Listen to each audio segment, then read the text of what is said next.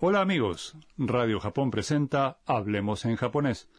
Con ustedes, Eduardo López Herrero. y Marta Salgado.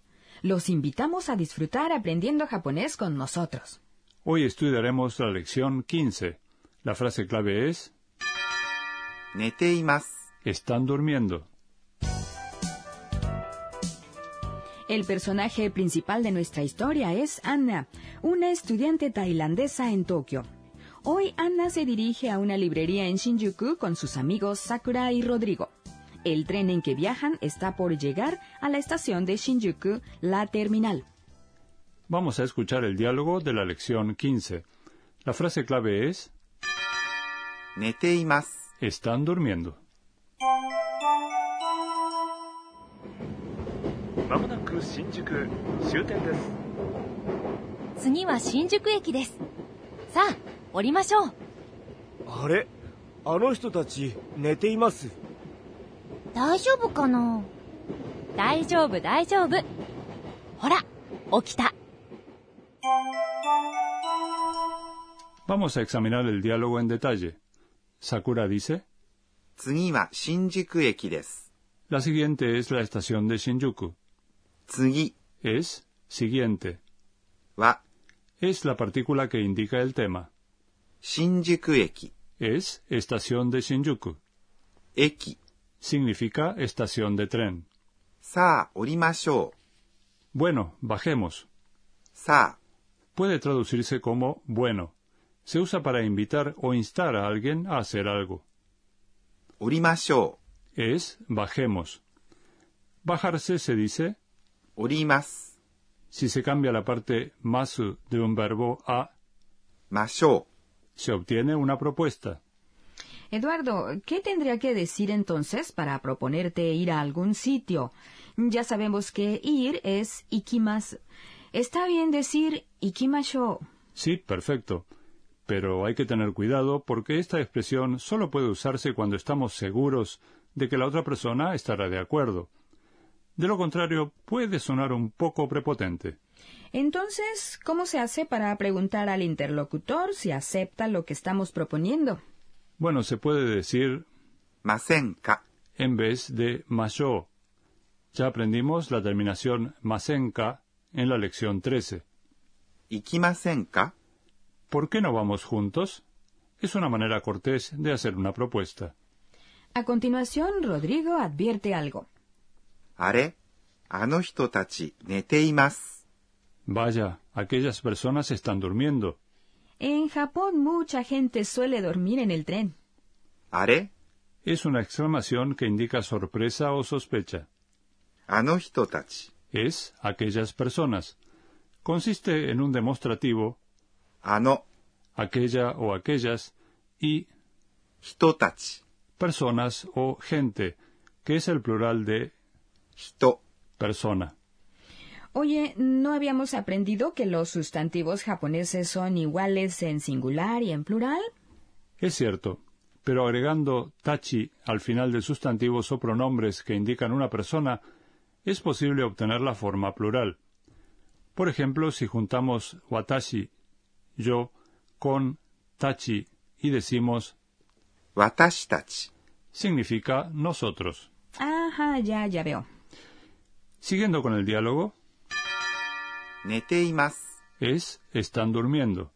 Esta es la frase clave de hoy.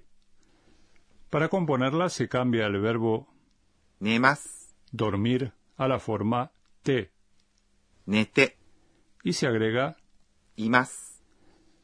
Añadiendo y más a la forma te de un verbo, se indica que una acción o condición continúa en el tiempo. Entonces, ¿cómo se dice, por ejemplo, estoy comiendo arroz? Bueno, te daré algunas pistas. Arroz es, ご飯。 comer es, 食べます。 se usa la partícula お para indicar el objeto de la acción, en este caso lo que estás comiendo. A ver, tengo que usar la forma te del verbo. Así que cambio tabemas comer a tabete y le agrego imasu. De modo que la respuesta es gohan o tabete imasu, ¿verdad? Correcto. A continuación, Anna se pregunta, 大丈夫かな estarán bien. 大丈夫 Es un adjetivo que significa bien o libre de problemas. かな Es una partícula que se usa para preguntarse algo a sí mismo. Aquí Anna expresa su preocupación en forma de pregunta. Sakura contesta. 大丈夫、大丈夫、 Están bien. Sakura repite 大丈夫。 para darle mayor énfasis. ほら、起きた。 Mira, se despertaron. ほら、 Es una exclamación para llamar la atención del interlocutor que puede traducirse como mira. 起きた。 Se despertaron es la forma ta del verbo 起きます。 despertarse. Okita es una manera informal de decir 起きました。 Qué bueno que se despertaron a tiempo. No sé por qué, pero yo también suelo despertarme justo antes de que el tren llegue a la estación donde debo bajarme. Es hora de la sección Enséñenos, profesora. Akane Tokunaga, supervisora del programa, nos transmite en cada entrega un punto clave para el aprendizaje del japonés. Hoy aprendimos un nuevo adjetivo, daijobu, bien. Pero, ¿qué tengo que decir cuando no estoy bien? Quisiera saber cómo se obtiene la forma negativa de los adjetivos. Pues preguntémoselo a la profesora. He aquí su respuesta. En la lección 13 aprendimos que en japonés hay dos tipos de adjetivos, los adjetivos i y los adjetivos na. Los adjetivos i terminan con la sílaba i, como 新しい、 nuevo. A los adjetivos na se les agrega na antes del sustantivo al que modifican, de modo que 大丈夫、 bien se convierte en 大丈夫な、 antes de un sustantivo. Para cambiar los adjetivos y a la forma negativa, se reemplaza y por, くない、 o sea que la forma negativa de 新しい、 nuevo es 新しくない、 no nuevo.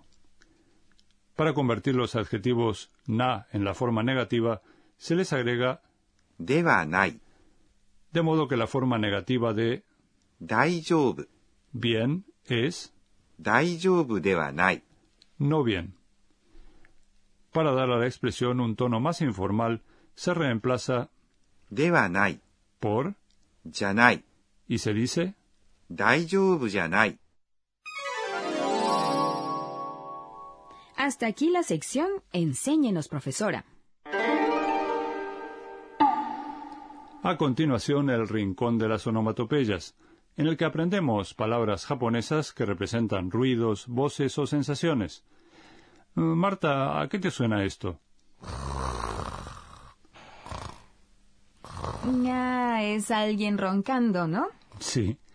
La onomatopeya correspondiente es ぐーぐ se usa ー、ぐーぐー、 para indicar que alguien está profundamente dormido. Hay otra expresión relacionada. すやすや、 Me imagino a alguien que duerme plácidamente. Exacto. Suya suya se usa sobre todo para describir a un bebé o un niño pequeño que duerme plácida y tranquilamente. Ha sido el rincón de las onomatopeyas. Hoy aprendimos las expresiones ぐーぐー、 y すやすや。